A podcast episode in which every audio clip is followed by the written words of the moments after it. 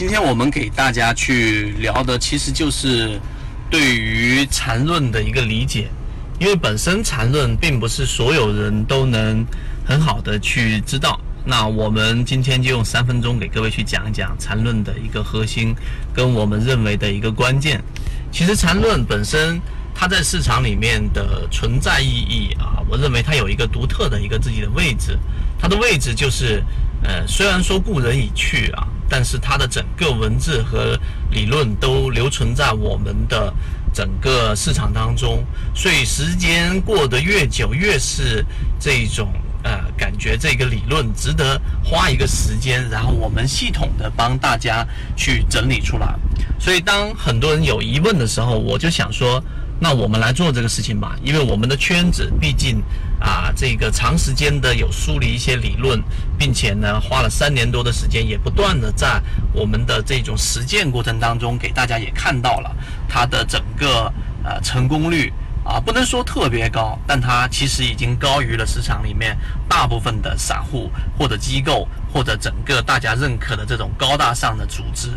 所以当这一个事情结果出来之后，大家很。期待，然后我们也很兴奋的去帮大家去做了这样的一个梳理，就是把缠论真正的做成了啊，我们认为啊值得拿出来并且有价值的一个课程。所以当这个课程准备面试了，我其实心中还是挺那个感慨的，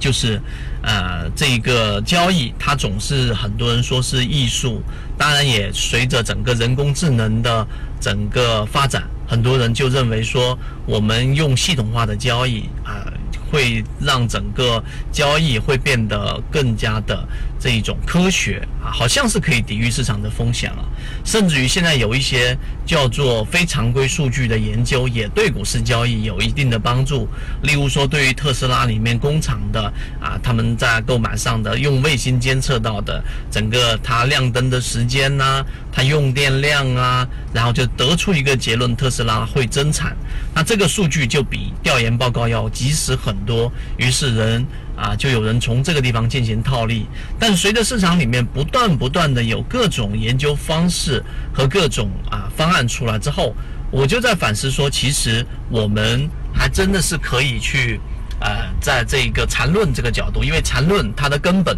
是基于啊几个点的。第一个是基于人性，人性是不会变的。既然人性不会变。那我们就还真的是可以把这个理论给它梳理出来。第二个，它是基于整个市场的结构啊，它里面其中的一个描述就是，股市里面的交易无外乎就是在低点。高点不断转换的这一种 K 线形态当中去寻找介入的和卖出的机会，就是这么简单的一个道理。那说起来道理很简单，那么实战过程当中到底怎么去运用呢？那大家可以去找到我们的缠论梳理出来的啊这一个内容，希望对大家来说有所帮助。这个是我们今天在缠论出来之前提前给大家去提到的一个内容。好，今天讲那么多，希望缠论能够辅助你找到属于你自己的系统。各位再见。刚才我所讲的只是交易模型的其中一个模块，更多完整版的视频以及我们的所有方法论，我都会发到朋友圈 ST 二零三八里面。